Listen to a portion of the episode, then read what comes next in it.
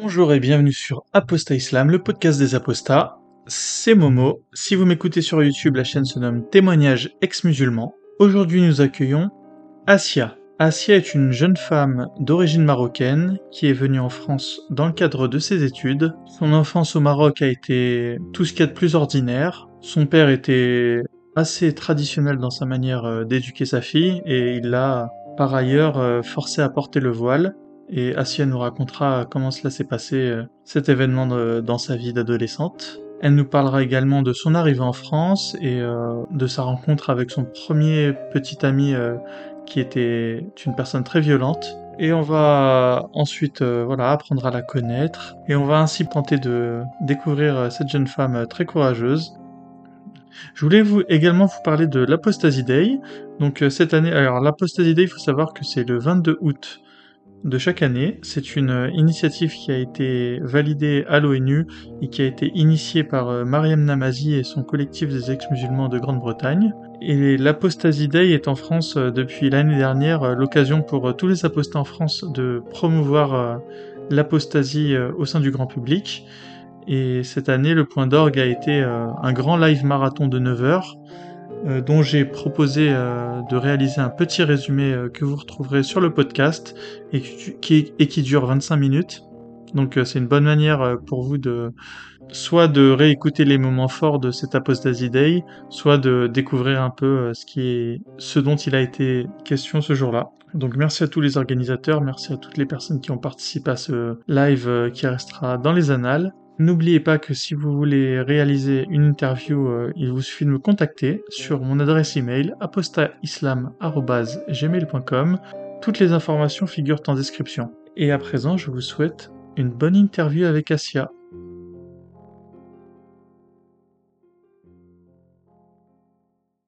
Asia, Asia, Asia, Asia, Asia, Asia, Asia. Bonjour à tous et bienvenue sur Apostat Islam, le podcast des apostats. Aujourd'hui, nous accueillons Assia. Et Assia. Pour commencer, euh, je te laisse te présenter aux auditeurs. Euh, alors bonjour tout le monde. Oui, c'est une question un peu compliquée, mais je dirais juste, euh, moi j'ai 26 ans, je vis en France, j'essaye de vivre et survivre comme tout le monde, je dirais. J'aime bien les idées, j'aime bien les nouvelles idées, like new ways of thinking, voilà. Euh, c'est tout, tout, ce que je peux dire en quelque sorte. Du coup, tu as grandi euh, au Maroc. Euh, est-ce que tu peux nous parler de ton enfance?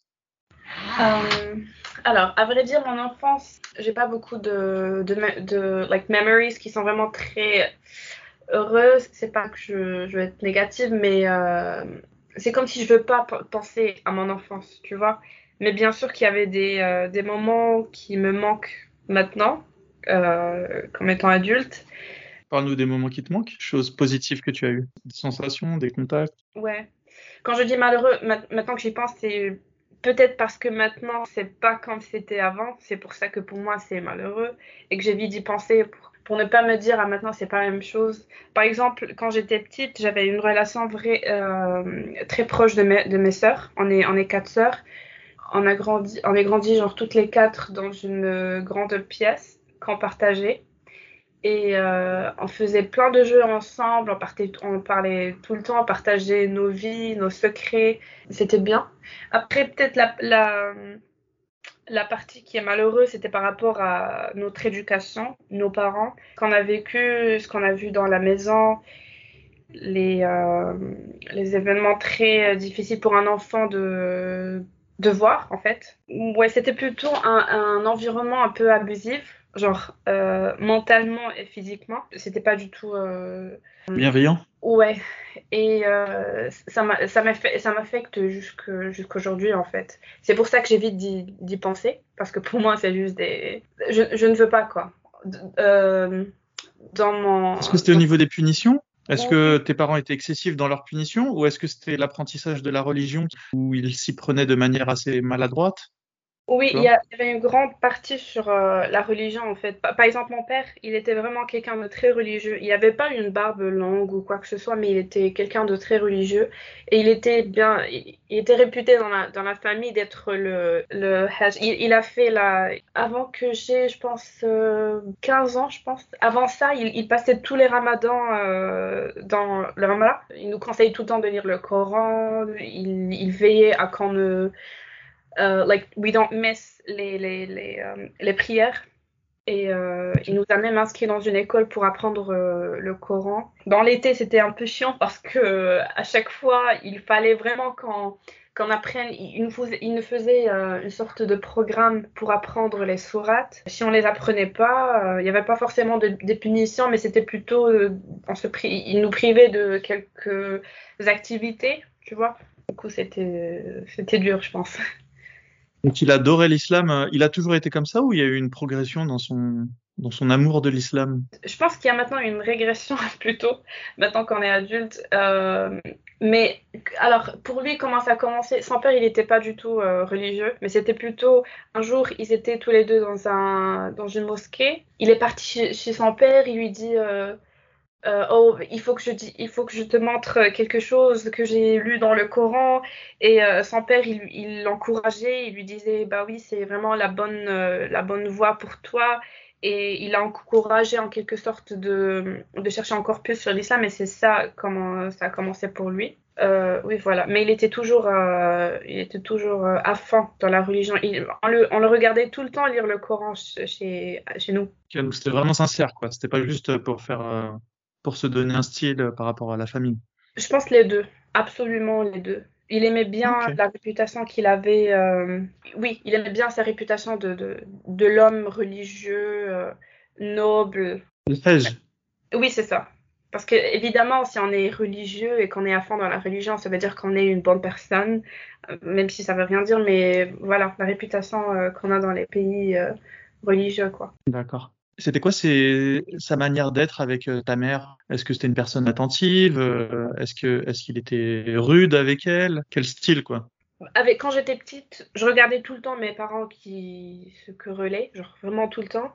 Bien sûr qu'il n'y avait pas du tout euh, une manifestation de d'amour ou quoi que ce soit à côté, à côté de nous, mais Mhm. c'était toujours des, des chamailles, des, euh, voilà, des querelles. Et un jour, je me rappelle, euh, on était dans notre chambre, moi et ma sœur, et d'un seul coup, on a entendu euh, euh, bah, des hurlements. Ma mère, elle criait. Et euh, mes sœurs, elles, se sont sorties- elles sont sorties pour voir la situation parce que j'étais la, petite. Et euh, il se trouvait que mon père a, a giflé ma mère. J'étais sur mon lit et je savais pas quoi penser. Bien sûr que j'étais malheureuse, mais je savais pas vraiment comment analyser ou comprendre la situation. Peut-être c'était une, une, euh, une situation de, de choc pour moi, voilà. Il n'y avait pas d'homme à la maison, hein. T'avais pas de frère. Non, on n'était que quatre sœurs. Ok. Du coup, il l'a frappé et ça s'est reproduit ensuite? Euh, oui, Qu'il ouais, soit violent voilà. avec elle? Et c'était quoi Oui. les, les raisons en général?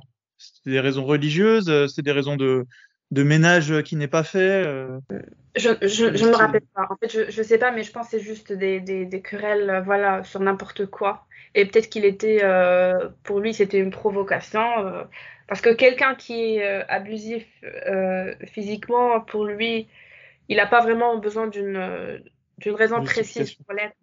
Ouais, voilà. Euh, Ouais. d'ailleurs, avec moi aussi, je me rappelle, bah, je vais dire un, un truc euh, vite fait. Je me rappelle quand j'étais petite, j'ai, j'étais dans, je suis allée à la cuisine pour prendre un fruit.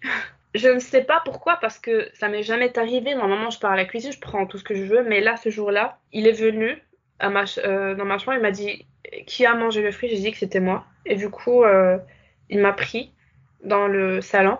Il m'a donné une fessée à côté de ma mère et mes sœurs. Et pour moi, je ne sais pas, c'était une situation un peu humiliante. Disons qu'il y avait un climat de terreur euh, dans la maison, quoi. Ah oui, oui, oui, absolument. En fait, mon père, il avait ce caractère de... il voulait juste faire sortir sa rage sur n'importe qui, voilà. Quand tu dis euh, qu'il y avait la terreur dans la maison, oui, c'est exactement le mot. Parce que euh, on est dans la maison et euh, on sait que notre père n'est pas là. Et puisque parfois il, il, entre dans la maison sans faire euh, de, de, bruit, dès qu'on écoute ou bien on entend le son de. Quand on, euh, on entend euh, roter, c'était le signe de, de savoir qu'il était dans la maison. Et dès qu'on entend ça, on, on, euh, bah, toute la maison se transforme en panique. Ouais, voilà. Bah, chacun commence à faire son truc pour éviter des problèmes ou voilà. Vous l'évitiez en fait. Oui, c'est ça. Et dès qu'il sortait de la maison, on sortait, on sortait de notre chambre et euh, voilà, on était, on était à l'aise, quoi. C'était pas la même chose avec mm. ma mère. Ma mère, elle était moins stricte, mais elle était stricte quand même. Elle nous abusait aussi euh, physiquement.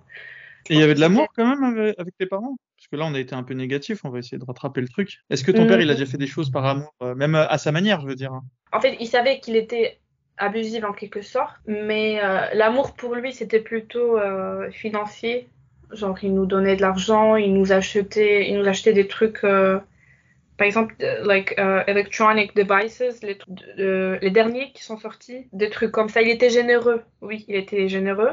Pas tout le temps, juste pour nous faire chier. Par exemple, si on lui dit euh, Oh papa, je veux ça, il va dire non juste pour dire non.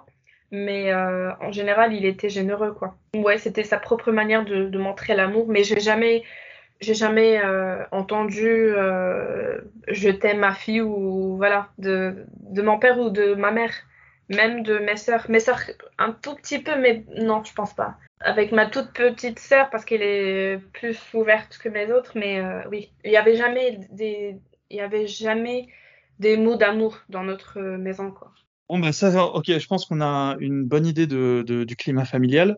Est-ce que tu, tu, penses que cette manière de, de faire vivre euh, une famille, euh, c'est une manière qui est ordinaire au Maroc? Tu penses que tes cousins, par exemple, c'était pareil euh? Ah oui, absolument, euh, absolument. Après, je sais que, par exemple, maintenant, quand j'ai grandi, j'ai des, des amis à moi.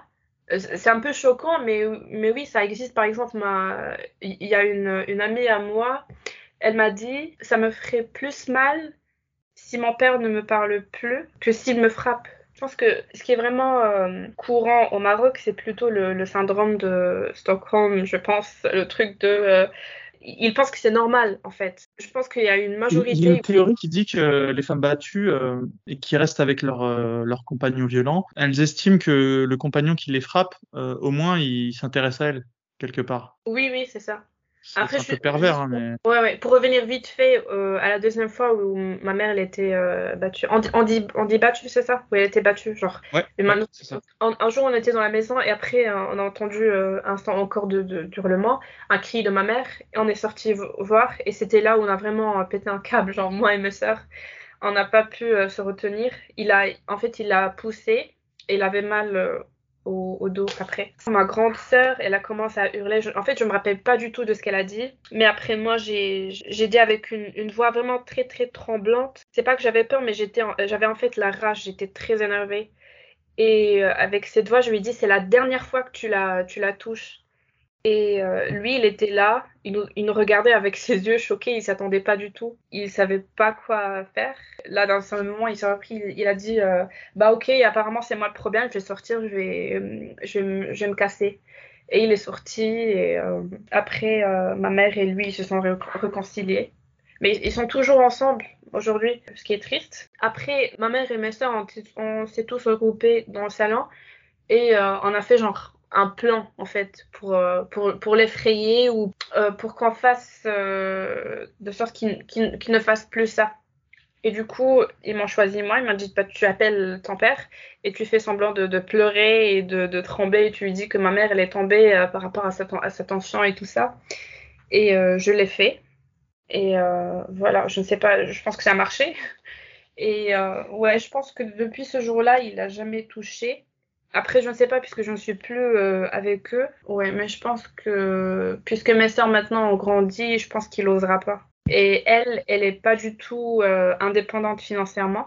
Du coup, euh, ça, ça lui rajoute encore plus de like handcuffs. Elle pourrait, elle pourrait pas quitter. Il n'y a pas de porte de sortie, ouais. Ouais, même, je pense que même, même si elle était indépendante, je pense qu'elle est très attachée. Elle est vraiment à fond dans cette culture que voilà.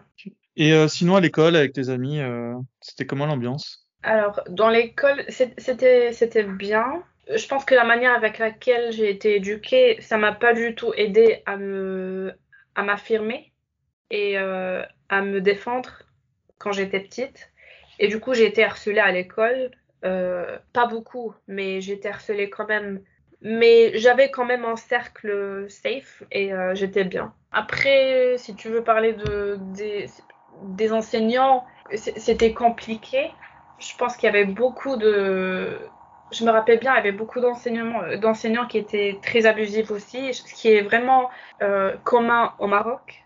Bah, physiquement déjà, quand, quand on était petit, ils avaient euh, un bâton et ils nous frappaient tout le temps avec ça. Même si tu pars euh, dire ça à tes parents, pour eux c'est normal, ils ont le droit de te frapper quoi.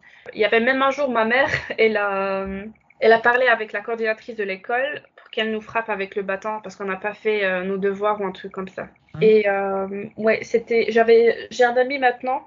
Il est, il est marocain aussi. On, est, euh, on était dans la même école et, et on a commencé de parler de l'harcèlement qu'on a vécu de la part des enseignants.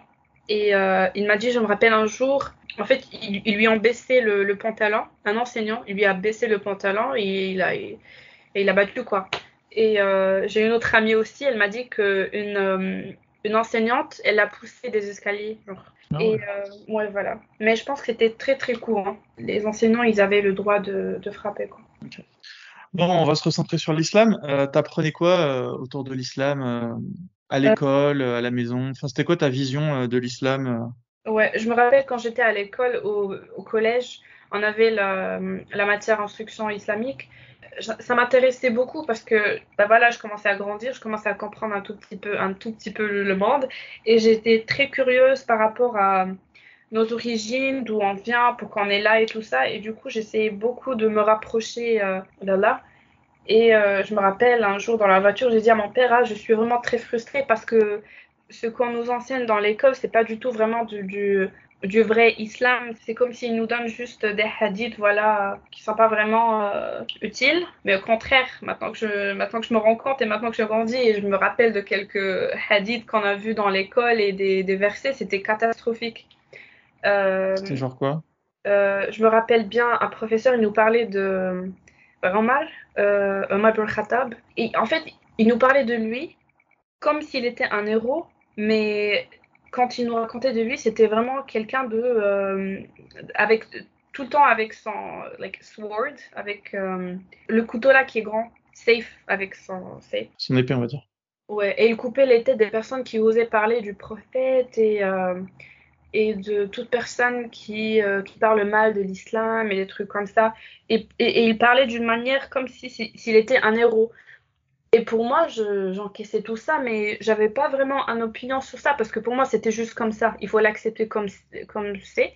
Voilà. Après, euh, ouais, il y avait un point que j'ai oublié de mentionner. J'ai euh... alors moi et mes et mes et mes sœurs, on était forcés de, de porter le voile. Ah, ça commence bien. Oui, oui. Mes deux grandes sœurs, elles ont. Comment est-ce qu'on vous l'a présenté tout ça? Ah ben déjà, toi, t'as vu tes sœurs euh, se voiler alors du coup, avant toi. Donc tu, Euh, oui, tu oui, savais à quelle sauce euh, t'allais être mangé. Ouais, exactement. J'attendais toujours le jour. C'était horrible. Oh. Euh, ouais, du coup, elles, elles ont Alors subi. quoi la méthode? Dès que, dès que mon père euh, leur avait dit de porter le voile, elles l'ont porté sans, sans aucune discussion ou quoi que ce soit. Et du coup, moi, comme tu as dit, parce que je savais dans quelle sauce j'allais me tromper, j'attendais toujours ce jour et j'avais si peur. Et euh, un jour, puisqu'en fait, il, il n'osera pas faire ça à côté de mes sœurs parce que il s'est dit peut-être qu'ils vont me défendre. Du coup, il a Hmm. laissé jusqu'au moment où euh, je me rappelle, c'était un, c'était un vendredi. C'était entre euh, midi et 14 heures. Et là, j'allais, j'allais, j'allais sortir de chez moi pour aller à l'école. Et je portais un pantalon, jugé par lui euh, bien moulant.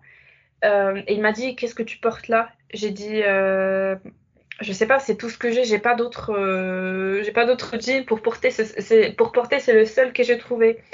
Et il m'a dit, euh, vas-y dans ta chambre et porte le voile. J'ai paniqué, et parce que j'étais toute seule à la maison, juste avec lui. Je suis entrée dans ma chambre, j'essayais d'en- d'encaisser le choc et la panique. Et après, je me suis dit, euh, je ne sais pas, puisqu'il par... euh, je vais juste sortir sans rien dire, et peut-être qu'il va me laisser. Mais, et du coup, je suis sortie. Je suis, je suis sortie de ma chambre et j'allais vers la, la porte euh, principale pour aller. Il me dit, tu vas où? Il est où ton voile? Je lui dis, je, mais, mais papa, je vais pas le porter. il m'a dit euh, comment tu veux pas le porter? J'ai dit je ne sais pas, je, je, je, je, ne veux pas, je voilà, je ne veux pas. Et là il a, il a commencé à hurler et à crier. J'ai commencé à pleurer, j'avais des larmes partout, je, je vraiment je like I was sobbing. Et après euh, il m'a dit vas-y euh, vas-y vas-y à la salle de bain pour te pour te laver le visage. Je lavais mon visage et lui il, est, il, était à côté de moi. Il a pris euh, like his shoe il faisait semblant qu'il allait me, me, me, battre, quoi. Oui, il te menaçait, quoi. Oui, c'est ça. Le problème, c'est que j'avais déjà des, des, larmes et j'essayais de, de laver mon visage et il était à côté de moi comme ça, genre euh, en train de me, de me, mettre la pression. Et voilà, finalement, j'ai terminé par subir puisque j'étais. Euh, j'étais finalement, tu as fini par le porter euh, de, ton de ton propre choix. Euh, oui, pas mon propre choix, mais oui, genre, voilà. Ton propre choix, ton propre choix suggéré par, par, ton père. oui, c'est ça. Euh, ah là là. Et tu te rappelles de, de, ton, de ton, ton, premier jour à l'école avec tes copines quand tu avais ah ton voile? Il y, a, il y a des moments d'horreur que je me rappelle vraiment, dont je me rappelle vraiment des détails, comme celui-là, genre, je me rappelle que c'était un vendredi, je me rappelle que c'était entre midi et 30, je me rappelle bien. Et du coup, je suis allée et personne n'a fait la remarque ou quoi que ce soit. Mais ça se voyait que j'avais les yeux bien rouges. Je ne sais pas pourquoi personne n'a dit une remarque. Franchement, je ne sais pas. Peut-être pour eux, c'était pas like a big deal. Du coup, euh, je me mhm. suis juste assise et avec mes copines à, côté de moi, j'ai commencé à, à, leur raconter. Euh, peut-être pas le détail du shoe, mais j'ai dit quand même que c'était forcé, voilà. Et elles, elles ont essayé de me, de me faire monter le moral. Et voilà. Mais depuis ce jour-là, en fait, puisque puisque j'habitais juste à côté de l'école, en fait, mon enfance, j'allais juste à l'école et après à la maison. L'école, la maison. Si on sortait, c'était en, famille. Mes sœurs, elles avaient plus de liberté comparé à moi. Parce ça que se parfois, fait Comment tu l'expliques? Euh, Parce que parfois, elles étaient autorisées de sortir avec leurs copines. Euh, même si elle était euh, au collège. Il y avait une fois aussi, il y avait une, il y avait une fête organisée par l'école, on l'appelait la Boom. C'était plutôt comme euh, une boîte de nuit organisée par, par l'école, dans l'école, voilà. Elles avaient le, le droit d'y aller, mais moi, je, quand il y avait mon tour, ils m'ont pas laissé. Et du coup, quand, quand j'ai été forcée de porter le voile et tout ça, j'ai j'ai enlevé le voile quand je sortais de l'école, quand je sortais de, de la maison, voilà quand je m'éloigne un tout petit peu de, la maison. Du coup, le fait que tu étais arrivé à l'école euh, avec, euh, avec les, les, yeux rouges, euh, est-ce qu'ensuite ça t'a, avec donc ton voile, est-ce qu'ensuite il y a eu des anecdotes où tu as, revu d'autres élèves de ta classe, tu, tu, vois, avec le même phénomène ah. Est-ce que tu as vu des, des, des, des filles venir en classe voilées alors qu'elles ne l'étaient pas? Et comment est-ce que tu as euh, vécu cette euh, situation? Est-ce que tu es parti leur parler? Est-ce que tu aurais aimé qu'on qu'on fasse avec toi quelque chose euh, Voilà, est-ce que tu, tu as ça t'a ouvert sur un certain, enfin un nouveau phénomène quoi Et du coup que tu aurais pu. Ouais, j'ai jamais pensé à ça, mais c'est intéressant comme question maintenant que je, je pense, maintenant que j'y pense. En fait, oui, il y avait y avait plein de cas où il y avait des filles non voilées qui venaient un jour voilées d'un seul coup. Mais euh, je pense que tout le monde assumait que c'était juste leur choix et que euh, voilà, ils ont décidé de, le mettre. Alors que je suis vraiment très très sûre qu'il y avait plein de filles euh, qui étaient forcées de le mettre parce que ça se voyait, voilà. oui, ça se voyait beaucoup. Il y avait des filles. Je, je, ne saurais pas te dire exactement pourquoi, mais c'est juste que je le sentais, ça se voyait. Quoi. Je pense que personne ne posait la question est-ce que c'était forcé ou peut-être euh, dans leur cas, puisque c'était la même chose pour moi, j'osais pas le dire à autre personne que mes meilleurs amis parce qu'on avait honte, voilà. Et du coup, euh, on préférait de dire que c'était notre choix plutôt que euh, c'était forcé, quoi. D'accord. T'as jamais une meilleure amie à toi qui, qui a porté le voile du jour au lendemain? Après toi, en fait? Une copine, elle a porté. J'avais deux plutôt. En fait, elle, elle en portait et quand elle voulait l'enlever, leur père, il voulait pas. Il ne leur pas laissé. Ouais. Donc ouais, elles étaient un peu euh, dans le même cas que toi en fait. Euh, oui. Dans la même situation. Oui, ça. Comme l'apostasie, genre quand tu bah, quand es dans l'islam, tu peux plus sortir. C'est un peu la même chose avec le, le, hijab. Euh, moi, jamais dans ma vie, j'ai pensé que j'allais me débarrasser du, hijab parce que pour moi, c'était déjà dans ma tête, c'était, euh, je resterais dans l'islam, dans l'islam pour le reste de ma vie. J'étais bien convaincue que c'était la bonne religion. Et en plus, je me mhm. disais, si j'enlève le voile, c'est un truc mauvais, quoi. Je pouvais pas risquer euh, de partir en, enfer, quoi. Est-ce qu'il y a des, une dernière chose à dire sur euh, l'éducation islamique au Maroc? Est-ce que tu as une dernière anecdote à nous faire partager? Sinon, on avance sur ton arrivée en France, comme tu veux. Quand j'étais à l'école, il y avait vraiment des hadiths qui sont vraiment très euh, genre pas du tout adapté à notre âge. C'était violent et euh, le fait que ça soit dans le programme, je trouve que c'est disturbing, really disturbing, parce que ça va vraiment euh, contribuer à que l'enfant à, que l'enfant avoir des, des idées voilà pas adéquates par rapport à son âge et que ça va grandir avec lui. Sauf s'il arrive à s'en sortir avec d'autres idées quoi mais voilà, je trouve que c'est choquant, même pas juste dans l'éducation islamique, mais d'une manière générale, le, fait qu'il y avait de, de l'abus physique. Et ça, ça, venait aussi de l'islam, parce que voilà, l'islam, il donne le droit de, de, frapper, quoi. Euh, pas forcément les enseignants, mais voilà, les parents. Et mon père, il me disait ça tout le temps, en fait. Il me disait, tu sais que dans l'islam, j'ai le droit de te, de te, frapper si tu fais pas, de te battre si tu fais pas la, la prière, quoi. Et euh, voilà. Et nous, on devait juste encaisser. Mais voilà. Je trouve que c'est faux, quoi. J'espère que ça a changé quand même. Ouais. Je, j'espère aussi, mais j'ai un doute. Hein. Euh, bah, du coup, parle-nous de ton arrivée en France. Alors, comment d'ailleurs euh, ton père a accepté de te laisser partir en France? Qu'est-ce qui s'est passé? C'était. Bah, en fait, j'avais jamais de problème dans mes études. C'est pour cela que mes parents, ils, ils, ont commencé à me faire confiance un tout petit peu je, mon, mon, bac physique, je l'ai eu à 16, genre ça va. Après, j'ai, euh, j'étais pas du tout intéressée par, euh, par, les, par les études, en fait. Même si je le faisais parce que il le fallait, quoi. Je voulais bien être en challenge avec les autres euh, élèves qui étaient premiers dans ma classe. Du coup, je faisais de mon mieux pour faire ça. Mais au fur et à mesure, avec le temps, j'ai, j'ai perdu l'intérêt pour les études. Et du coup, quand j'ai pris mon bac, après, il a fallu que je me concentre sur la préparation des concours. Mais à la fin, j'ai euh, juste euh, rejoint une, école supérieure de technologie. Et c'était à Fès, genre, je suis allée dans une autre euh, ville. Et là, j'ai commencé à vivre avec mes grands-parents maternels. Là, bien sûr, j'ai commencé à avoir ma liberté. Je sortais avec mes copines et tout ça, mais j'avais toujours, toujours en moi la terreur de oh non, je vais être chopée ou un truc comme ça. Du coup, euh, oui, ma, ma liberté a commencé là, mais je portais toujours le voile. Je me rappelle, c'était les jours où je pense que j'ai commencé à être moins religieuse parce qu'il y avait quelqu'un, il y avait un YouTuber qui s'appelait Jeffree Star et lui, il était, euh, il était transgenre. Et il, il, faisait beaucoup les trucs de maquillage et tout ça. Moi, j'étais obsédée par euh, tout ce qui est maquillage, fashion et tout ça. Et du coup, je le regardais, je me suis dit, ah, dans ma tête, j'étais juste, ah, c'est un transgenre.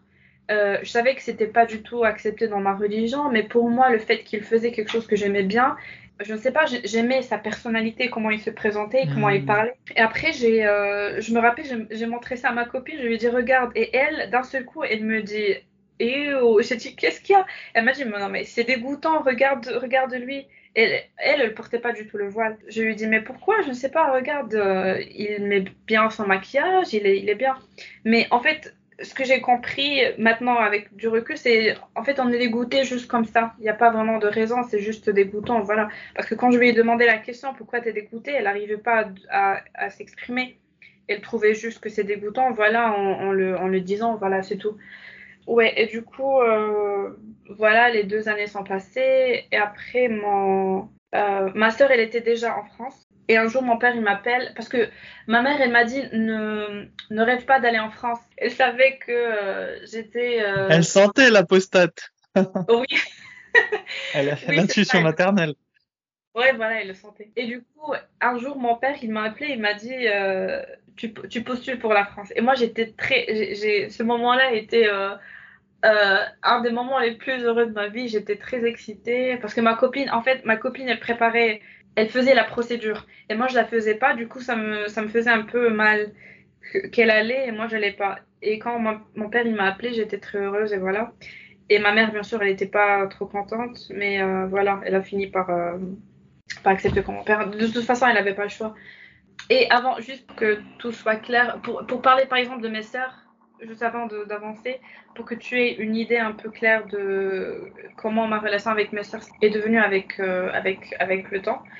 Euh, quand j'étais en deuxième année collège, c'était là, quand, en fait, quand j'ai porté le voile, sûr que j'ai commencé à être rebelle un peu, que je fasse sortir ma, ma, ma tristesse en, en être rebelle et du coup, c'était la première fois où j'ai eu euh, un copain. Euh, un jour, je, je, lui parlais au téléphone, mais il n'y avait rien de, de, romantique ou quoi que ce soit. Et, parce que j'étais chez moi, je savais que ma soeur, elle était là.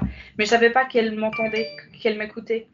Et euh, quand j'ai raccroché, elle est venue, elle m'a donné une gifle. Et elle a commencé à pleurer. Elle me dit, bah, c'est comme ça que nos parents nous ont, nous ont élevés, et voilà, voilà, des trucs comme ça.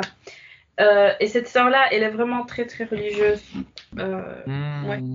Non, mais c'est intéressant. Du coup, euh, cette, cette sœur, à partir de ce moment-là, elle était quelque part gênante pour toi. Oui, oui, beaucoup. Après, quand elle a fait ça, moi, je, je, je, tremblais dans, sur ma chaise. Je me disais, purée, mes parents, ils vont, ils vont entrer à la maison, elle va, elle va, elle va leur tout balancer. J'étais vraiment très effrayée. Mais à la fin, elle a, elle a dit rien. Mais c'est comme si en fait elle avait une autorité euh, envers moi. Elle, elle, elle, me surveillait tout le temps. Je me rappelle, j'avais, bah, après j'étais petite, j'étais encore euh, adolescente, j'imprimais parce que j'étais amoureuse de mon, de mon copain. Et du coup, je voulais, je voulais montrer à mes copines euh, nos conversations et je les gardais sur le Word. Et elle, elle a vu la conversation et elle venait à chaque fois me, me chier sur la tête, quoi. Et voilà, elle était vraiment très tyrannique ou voilà, elle, contrôlait tout. Euh... Il y a quelque chose comme ça au Maroc où le grand frère ou la grande sœur, enfin l'aîné en tout cas, euh, euh a un espèce de droit, euh, enfin se donne le droit ou je sais pas d'où ça vient, mais de, de contrôler ses, les petits frères et les petites sœurs. Ouais, ouais. En plus, elle n'était pas la plus grande, il y avait celle qui est plus, plus grande qu'elle, mais ouais. Elle était comment la plus grande, l'aînée alors? Comment? Elle était comment la plus grande par rapport à toi? Euh, D'ailleurs, elle comment son islamité à la plus grande La plus grande Elle n'était pas aussi religieuse, du coup Non, non, elle était plus ouverte euh, par rapport aux relations romantiques ou des trucs comme ça. Je pouvais tout lui raconter. Mais avec le temps, et maintenant, je pense que c'est pas qu'elle est religieuse, mais elle est euh, traditionnelle. Et elle est, plus elle est plus attachée à la culture. Du coup, c'est à peu près la même chose. Mais avant, c'était pas. Elle est mariée là? Elles sont mariées, Oui, elle est mariée. Ouais. Elles sont toutes les deux ingénieures et sont euh, financièrement indépendantes et tout ça, mais euh, ils, sont, ils sont toujours euh, soumis dans leur mentalité. Voilà. Et du coup, voilà, quand je suis, quand je suis venue en France, ma première année, déjà avant que, avant que j'arrive en France, je me rappelle les trois mois derniers ou même les cinq, j'avais perdu beaucoup, beaucoup, beaucoup de, de poids euh, parce que en fait, je pense que c'était une euh, accumulation de stress. Parce que quand j'ai quitté Casa pour vivre à Fès, là où j'étais euh, quasiment libre à faire tout ce que je voulais, mes parents, me, notamment ma mère, elle me mettait beaucoup de, de, pression et de culpabilisation au téléphone. Elle me dit tu m'appelles plus. et elle m'appelait, me dit t'étais où? Voilà des trucs comme ça. Et elle me stressait beaucoup, beaucoup. Et je sentais que parfois, elle me faisait pleurer à chaque fois que je, que je raccroche le téléphone et je sens mon cœur battre d'une manière vraiment très très bizarre. Euh, pardon pour le thème, j'ai commencé à vomir, j'ai commencé à avoir euh, beaucoup de mal à m'endormir. Franchement, c'était un des moments les plus pires de ma vie. C'était trop dur. Tout le monde dormait et moi je restais. Euh. T'avais peur de quoi? T'avais peur que finalement te, tu n'ailles pas en France? T'avais peur que tes parents sachent que tu sortais avec tes copines? Non, en fait, je pense que... Alors, la raison, pour la... la raison pour laquelle je commençais à avoir tous ces symptômes, c'était pas... Je pense. C'est pas que je pense, mais je suis sûre. Euh, je pense que le transfert entre être euh, bien sheltered dans la maison, genre je, je, suis vraiment avec mes parents, je sors pas, je suis tout le temps avec eux, et là d'un seul coup avoir ma liberté euh, d'un seul coup et faire face à la vie et ses difficultés et tout ça, ça m'a stressée. Quelle euh, difficulté T'étais encore shelter T'étais encore euh, sous le. Non. Enfin, t'étais dans la maison des grands-parents, non? Ils oui, s'occupaient pas de toi, les grands-parents? Si, si, si, si. Mais euh, en fait, je, je, je, vivais pas avec eux vraiment, mais en fait, the second floor. I was living in the second floor et ils étaient dans le premier. Et du coup, je les, je, je les voyais pas beaucoup. C'était, j'étais tout le temps dehors et je, je rentrais juste pour dormir. En fait, le moment où j'ai vraiment commencé à être malade, c'était euh, pendant mon stage. Il a fallu que je fasse un stage et euh, je suis restée chez des membres de famille pendant deux mois. Et euh, il y avait un... Mon encadrant de stage, il était vraiment très, très, très, très dur. Et du coup, je pense que c'était plutôt bah, voilà, le stress de, changer de, de mode de, de vie voilà, et, et, de leur stress quand ils m'appelaient et tout ça. Euh... Ils faisaient quoi quand ils t'appelaient? Ils essayaient de savoir ce que tu faisais? Ils faisaient des menaces euh? il, il, faut faire des appels vidéo avec eux chaque, euh, quasiment chaque deux heures ou même heure, tu vois. Et ah oui, ouais. c'était des, oui, c'était des appels constants.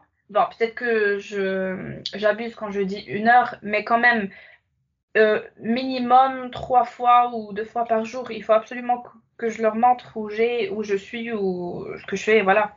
Pas, pas directement, mais indirectement, tu vois, pour eux. Oui, et c'était ça ce qui me stressait en fait. Parce que ça, je l'avais pas quand j'étais avec eux. Euh, j'étais juste à l'école et je rentrais chez moi, voilà. Euh... En tout moment, ils pouvaient t'appeler et te demander une vidéo, quoi. Donc, ça veut dire que quand tu étais avec tes copines, tu même pas tranquille. Oui, oui, c'est ça. J'étais pas du tout tranquille. Je pouvais pas vivre ma vie tranquille. Il faut que je sois toujours, euh, voilà, on guard. C'était vraiment. Ouais, ça. Et je pense que c'était le premier, euh, le seul moment de ma vie où mon père a été un peu euh, affectionate. Je me rappelle, j'étais, euh, c'était une nuit, et lui, il s'est, il s'est, il s'est levé pour faire la prière de, de Fajr, la, de l'aube, je pense. Et euh, il m'a vu euh, en douleur, et je- il m'a dit, t'as pas du tout dormi? J'ai dit non, parce que je dormais pas du tout de la nuit. Et il m'a, euh, il m'a serré dans mes bras, et euh, il m'a dit, m'a, alors, en français, ça n'a aucun sens, mais en arabe, je vais le dire en arabe, je sais pas si tu comprends. Il m'a dit, Vas-y, dis-le Euh, en arabe, je vais essayer de le traduire. euh, oui, il m'a dit, Kbida Diali. Ok. Voilà, Ma- et- ouais, mon- mon amour. euh, Mais oui, c'est pas le, c'est pas le, le mot exact. Mais... En fait, c'est une, t'es une partie de lui, quoi. Kibida, c'est, c'est comme euh, partie de sa chair. Euh, pardon, je suis un peu émue. Ouais, t'aimais à sa manière, quoi, on va dire. Euh, oui, euh, en fait, puisque c'était. J'étais un peu choquée parce que je me suis dit, il m'a jamais dit un truc pareil. Et voilà, c'est.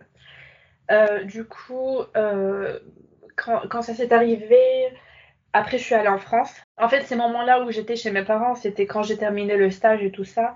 Et du coup, je suis revenue chez moi avant que je parte en France. Euh, je suis, je suis allée en France et du coup ma première année c'était là où, euh, où tout a vraiment euh, commencé à changer. Je regarde, en fait j'ai, euh, il y avait personne, ok.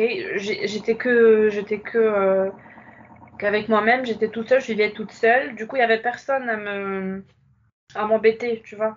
Et Même y encore avait- t'appeler, hein. Oui, oui, c'est ça, les appels, bien sûr. Mais quand même, c'est un peu différent. Je ne sais, je ne sais pas, mais c'est très différent, tu vois. C'est pas comme si, par exemple, il y a un problème, ils vont prendre la route et voilà, venir. C'est, je suis de, Mhm. dans le du, du monde, en quelque sorte. Et voilà. Oui, J'ai envie de savoir, euh, c'était quoi l'image que tu avais de la France euh, avant d'arriver et euh, qu'est-ce que tu as trouvé en arrivant Qu'est-ce qui t'a surpris Alors déjà, on était déjà, allé- en fait, on est, on est, on est venu en, en, en famille en, en France. On a fait un petit tour de l'Europe en 2016, euh, moi et mes parents et mes sœurs. Du coup, euh, j'avais une idée un peu, euh, une, idée un peu euh, avant que je vienne définitivement en France. Oui, j'étais, c'était un choc culturel, bien sûr, parce que, bien sûr, le Maroc et la France est très très différent. Et, et j'ai aimé, bien sûr, j'ai beaucoup, j'ai beaucoup aimé. Voilà. Et du coup, quand je, quand je suis venue en France pour les études, puisque j'étais malade et tout ça, j'avais du mal à, assister aux cours parce que je me sentais, parce que déjà j'avais une anémie et en plus j'étais mal tout le temps par rapport à mon estomac et tout ça. Euh, et je partais tout le temps chez le médecin. Et euh, puisque j'étais mal, je voulais me rapprocher un peu de Dieu, voilà, puisque euh, on s'approche de Dieu pour qu'il nous guérisse, quoi. Pour moi, c'était la seule solution, puisqu'avec les médecins, ils me disaient qu'il y avait rien, ils, ils, ils voyaient rien, euh, et j'attendais, j'attendais mon, mon rendez-vous de fibroscopie et coloscopie. Et donc du coup, l'islam est la solution, comme comme diraient les frères musulmans d'ailleurs? Oui, c'est ça, c'est la solution ultime. J'ai, euh, je, je priais en fait, je priais, je pleurais pendant mes, mes, mes prières. C'était vraiment un truc bien, bien, euh, Voilà, chargé. Après, et je lisais le Coran, bien sûr. Je me levais pour faire la prière de, de l'aube. Sachant que quand je vivais euh, avec mes parents, mon, mon, mon, père, il allait tout le temps faire la prière à la mosquée, même quand il y a la prière de, de, de de, de l'aube. Il nous réveillait pour faire la prière, mais dès qu'il sortait de la maison, on revenait pour, euh, pour dormir, quoi. Parce qu'on voulait pas, quoi. Et du coup, là, même si euh, personne n'était là pour me forcer de, faire la prière, je le faisais de ma propre volonté. Je, me levais, je faisais des ébullitions, je, priais, je lisais le Coran minimum un chapitre avant de dormir et aussi pendant la journée. Et là, je me rappelle un jour, j'étais en train de prier, je me dis, attends, qu'est-ce que tu es en train de faire? Voilà, c'était le moment où j'étais un peu, euh, voilà, j'ai questionné, j'ai questionné mes actes, ce que j'étais en train de faire. Euh, mais c'était pas la raison pour laquelle j'ai quitté. Ça m'a encore rendu mmh. plus religieuse parce que je me suis dit, ok, la raison pour laquelle je suis ici, genre comment est-ce que je suis dans ce monde? Pour moi, c'était c'était pas une coïncidence parce que en fait, au Maroc ou bien quand tu es vraiment dans une euh, société qui est très religieuse ou bien qui est religieuse, on te donne des idées prêtes, tu, les mets dans ta tête et voilà, c'est comme si uh, it's a fact. Pour moi, être athée, c'était plutôt euh, quelqu'un qui dit bah, on, est, on est venu ici par coïncidence et rien du tout. Tu comprends? C'était ça ma logique. Même si j'ai pas bien euh, réfléchi à ça, mais pour moi c'était ça. Et du coup, pour moi c'était impossible d'être athée. Je me suis dit non, je peux pas être athée parce que c'est pas logique le seul truc logique pour moi, c'est les religions. Laquelle, pour moi, est la, est la plus rationnelle? J'ai dit l'islam et voilà, j'ai continué. Et c'était là où, euh, en fait, j'essayais, puisque j'étais dans ma licence, ça, il y avait un jour, il y a, il y a un mec qui m'a qui m'a écrit un messenger et euh, il est avec moi en classe et tout ça. Et du coup, je lui ai raconté ma, ma situation. Je lui ai dit ma, comme quoi je suis malade et du coup j'ai du mal à assister au cours. Est-ce que c'est possible d'étudier ensemble quoi? Elle m'a dit oui bien sûr avec plaisir. Moi j'aime bien aider les gens. J'ai dit ok bah parfait. Du coup on est sorti un jour pour aller. Je pense qu'on on est allé à McDo un truc comme ça pour euh, pour étudier. Et moi d'un seul coup j'ai commencé à me sentir mieux parce que puisque je connais ces personnes en France et j'étais toute seule, je me suis dit bah il y a quelqu'un au moins et j'ai j'ai I confused the situation, you know. Et du coup, c'était juste par rapport à c'est pas parce que j'étais intéressée mais plutôt parce que j'étais seule et avoir quelqu'un, ça me faisait quelque chose. Tu t'étais pas fait d'amis euh, filles non, non, non, pas du tout. Euh, non, pas du tout. Parce que, en fait, quand je suis arrivée, euh, déjà, mes parents, euh, ils m'ont accompagnée. C'était eux qui m'ont aidé pour, pour déposer mes affaires et tout ça. Ils sont restés avec moi pour un, pour un moment. Mais après, je pouvais je, j'étais tellement épuisée, genre pendant la journée, je pouvais pas me. Dès que je me levais de mon lit, je sentais comme si j'allais tomber. J'avais pas du tout d'énergie, j'étais anémique, grave. C'était la ferritine, j'avais trois, un truc comme ça. J'étais vraiment très, très, euh, très mal et je vomissais tout le temps. Voilà, c'était horrible. oui, voilà, avec cette personne, on, on, sortait de temps en temps. Du coup, je me sentais un peu comblée, voilà on s'est mis, mis ensemble, moi et cette personne-là en, France. Et euh, ça m'aidait un peu à avoir un peu d'énergie pour aller à la fac. Et mhm. euh, il y avait un jour, alors, il y avait, y avait un ami à lui, ok? Et apparemment, son ami, uh, he used to like me, ok? Moi, je ne savais pas, mais avec ses comportements, j'ai compris. Il me disait, pourquoi tu le regardes? Moi, j'ai dit, bah, qu'est-ce que tu racontes? Moi, je, je le regarde pas. Et quand on allait chez, euh, chez moi, à la maison, on, parlait de ça. Et lui, il n'était pas du tout. Euh... En fait, pour moi, c'était. Euh... Comment dire C'était quelqu'un de très, like, paranoid, mais d'une manière vraiment très, très folle. Il était très jaloux en fait. Euh, oui, oui, beaucoup. Mais, mais d'une manière vraiment très irrationnelle parce que je regardais pas du tout le mec, je savais même pas qu'il était là. Et toi, tu t'es pas dit, euh, ce type-là est bizarre, euh, il vaut mieux que je m'en éloigne. En général, en France, quand tu te mets avec une personne euh, qui a un comportement étrange, le, le, conseil que te diraient tes copines, c'est écarte-toi de lui, quoi. Éloigne-toi de lui. Ah oui, oui, mais après, quand tu dis. Ça commence par un comportement bizarre et ça se termine. Bah, ça se termine justement on ne sait pas comment ça se termine, ce genre de, choses. Quoi. Oui, oui, c'est sûr. Après, quand, après, quand tu es vraiment né dans une culture pareille, tu n'as pas mhm. du tout les moyens de, savoir si une personne est bizarre ou euh, s'il faut rester ou voilà. Bien sûr que maintenant, j'ai complètement changé. genre, Vraiment. Mais avant, j'étais pas du tout. euh, j'étais, alors comment dire? T'étais Ah. habitué à ce genre de comportement, en fait. Oui, voilà. En- en- euh, en- entre parenthèses, j'avais pas de personnalité. Voilà. C'était pas. euh, Oui, voilà. Et du coup, il, m'a giflé. Et moi, bien sûr, avant, je Ouais. disais. J'étais Oui. pas prêt, là. J'étais pas prêt, là? Il t'a giflé? oui. Il t'a giflé parce que tu, tu regardais euh, quelqu'un, mais en fait, euh, que tu n'avais jamais regardé, en fait? Oui, c'est ça. Euh, Ok. et du Oh, bah, un bon coup, psychopathe. Ok. Oui, oui, c'est maintenant que je me rends c'est vraiment un psychopathe, je pense. Bon, après, euh, moi, avant, avant que tout ça arrive, je, je me, je me définissais comme, entre parenthèses, féministe, alors que c'est pas du tout le cas, parce que Ah bah, pour moi, musulmane et féministe, ça n'a rien à voir. une féministe voilée qui se faire frapper par son copain, en fait. C'est ça? Ouais, c'est ça, le, J'ai bien résumé le. le voilà, bordel. the perfect definition of feminism. Ah bah là, c'est la bonne. Oui, oui, voilà. Comme quoi, Oui, la, définition de féminisme, c'est assez large. Hein. Oui, après, euh, je pense pas.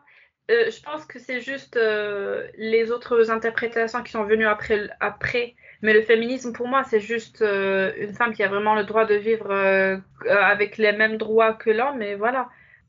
Quand il m'a giflé et tout ça, j'étais sous le choc. Bien sûr que je l'ai, je, je l'ai viré, je l'ai, je- I kicked him out. Je lui ai dit, bah, tu sors et tout ça. Après, il est venu me parler, mais puisque j'étais toute seule encore. Et voilà, je, je me sentais toute seule et effrayée parce que avec la maladie et du coup avoir quelqu'un dans, dans mes côtés, c'était même si c'était toxique, voilà. Au, moins, Euh, au moins, il y avait une personne. quoi. T'étais vraiment isolé, quoi. Tu te sentais vraiment seul, quoi. oui, oui, oui, très isolée. Et tu- Alors que Tu t'es maintenant, pas fait d'amis euh, Tu t'es pas fait d'amis filles euh, ensuite, par la suite? Euh, non, pas de copine en classe euh? Euh, non, parce que moi déjà, je ne suis pas quelqu'un de like, I'm not like extrovert. Je suis vraiment dans mes, I'm an introvert, ok? Et même si, euh, même si je voulais faire des amis, je ne savais pas exactement comment me m'intégrer, voilà. Qu'est-ce que tu faisais mal Enfin, que- qu'est-ce qui te manquait à l'époque? Bah, je pense que quitter l'islam, c'est ça ce qui me manquait, parce que Ah ouais, à ce, à ce point-là. Ah oui, bien sûr, parce que quand on est dans l'islam, on est complètement soumise. Mais complètement, parce que les gens, ils pensent que, bah, là, par exemple, quand je te dis, il me manquait euh, quitter l'islam, on peut, par exemple, ne pas comprendre, mais c'est vraiment le cas, parce que quand tu es dans l'islam, tu as, certaines idées qui ne sont pas du tout en accord avec euh, la manière avec laquelle une femme doit vivre, en fait. Même si ça fait pas longtemps, même s'il y a pas longtemps, genre, tout ça, ça, it happened like six years ago, mais pour moi, c'est comme si c'est, je ne sais pas, genre, like 10 years ago or 20 years ago, parce que comme, comme je suis, comment je suis maintenant, c'est très, très, très, très différent de comment j'étais. Maintenant, je, ne supporte pas le moindre euh, manque de respect ou je, même si par exemple je suis seule, je ne pourrais pas me mettre avec quelqu'un de toxique juste pour ne pas me sentir seule. Euh, plein de choses quoi. Je, je, je m'affirme, je. T'es une nouvelle Oui. personne. Oui, euh, ben, je... c'est complètement différent quoi. Et, tout ça vient de, de l'éducation islamique. Pour te donner un, ex- un exemple de, de- voilà de l'islam par exemple, moi quand même quand il m'a avant qu'il me gifle et tout ça, comme je, comme je te disais, j'avais cette mentalité de personne ne pourrait me me, me frapper ou voilà, je, je ne pourrais jamais être une femme battue quoi.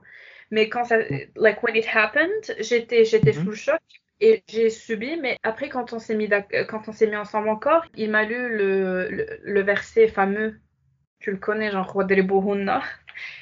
En fait, la raison pour laquelle la religion est dangereuse, parce que même si toi, en like inside of you, tu penses que c'est pas du tout euh, la bonne manière de réfléchir, la religion, elle t'impose des idées, tu vois, et Mhm. tu n'as et tu dis parce que moi, par exemple, je disais euh, maybe it's true, you know, peut-être qu'il faut il faut vraiment que je que je me soumise à Dieu et que lui il comprend mieux, mieux que moi. Je peux pas lui dire euh, oh non tu comprends pas. Et tu- voilà des trucs comme ça quoi.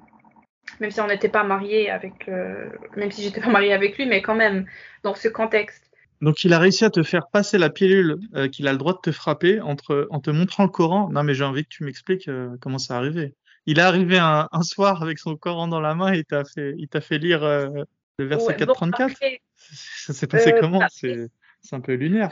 C'est fou. Même maintenant, j'arrive pas, j'arrive pas. Like I can't, I can't believe that I used to think this way. Parce que c'est un peu fou. C'est vraiment fou parce que en plus j'étais isolée, j'étais sous son euh, sous son emprise, j'avais personne. Du coup, euh, voilà. En plus, j'étais malade. Du coup, voilà, mon cerveau, il a commencé à, voilà. Euh, il m'a, bien sûr, il m'a pas montré le Coran, mais puisque tout le monde connaît ce fameux verset, il me l'a juste dit. Et moi, je lui ai dit non, bah c'est pas ça.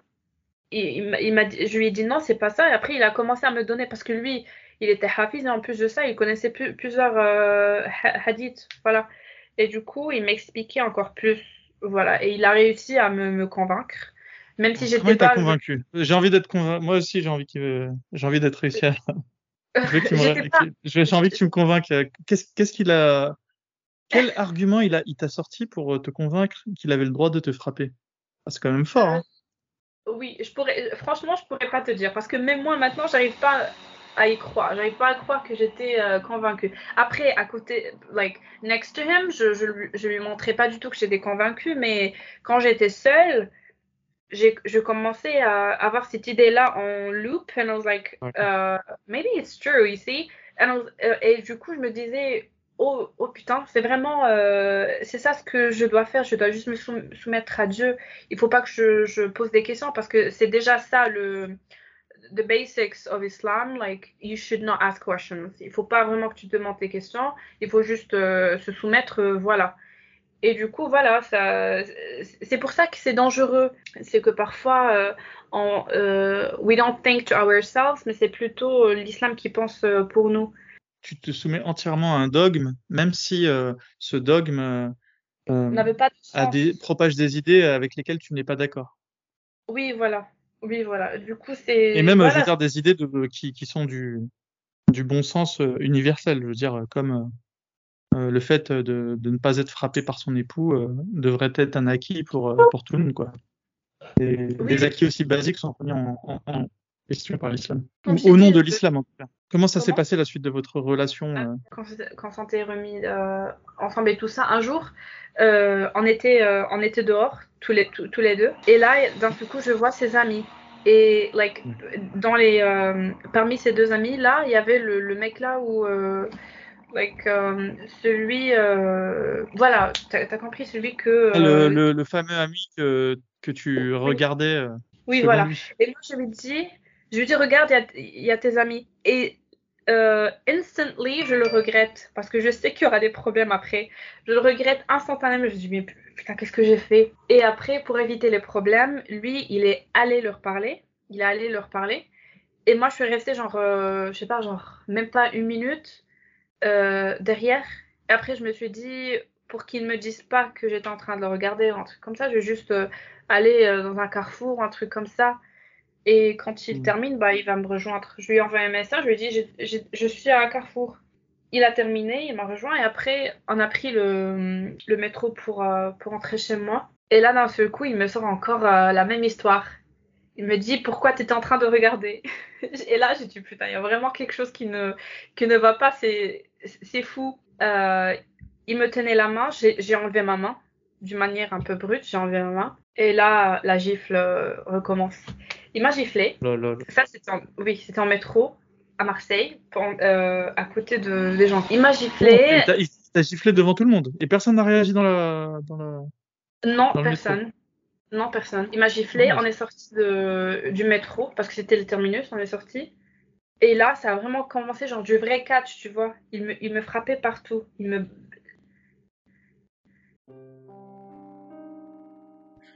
Merci d'être allé jusqu'au bout de la première partie de cette interview. Et pour savoir euh, comment Asia va réussir à se sortir des griffes de son ex-petit compagnon, il faudra tout simplement écouter euh, le deuxième épisode. N'oubliez pas que vous pouvez me contacter sur apostaislam.com N'oubliez pas euh, de liker l'épisode et surtout de suivre toutes les chaînes d'Aposta que vous pouvez retrouver sur aposta.fr, le site tenu par l'Aposta Kafir. Et je voulais profiter d'ailleurs euh, de cela pour euh, souhaiter la bienvenue à Ali Babal. Ali Babal qui a ouvert euh, sa nouvelle chaîne d'Aposta que vous pourrez donc retrouver également sur le site internet tenu par l'Aposta Kafir. Et Ali Babal qui s'est mis en tête de démonter l'ensemble du Coran et des hadiths. Donc bon courage à lui et on te souhaite Alibaba de réussir euh, ton entreprise de démystification de l'islam.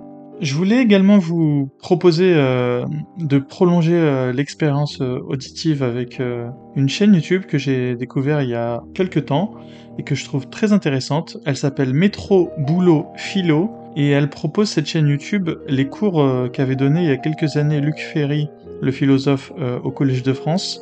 Et ce sont des cours euh, vraiment de, très très très bonne qualité.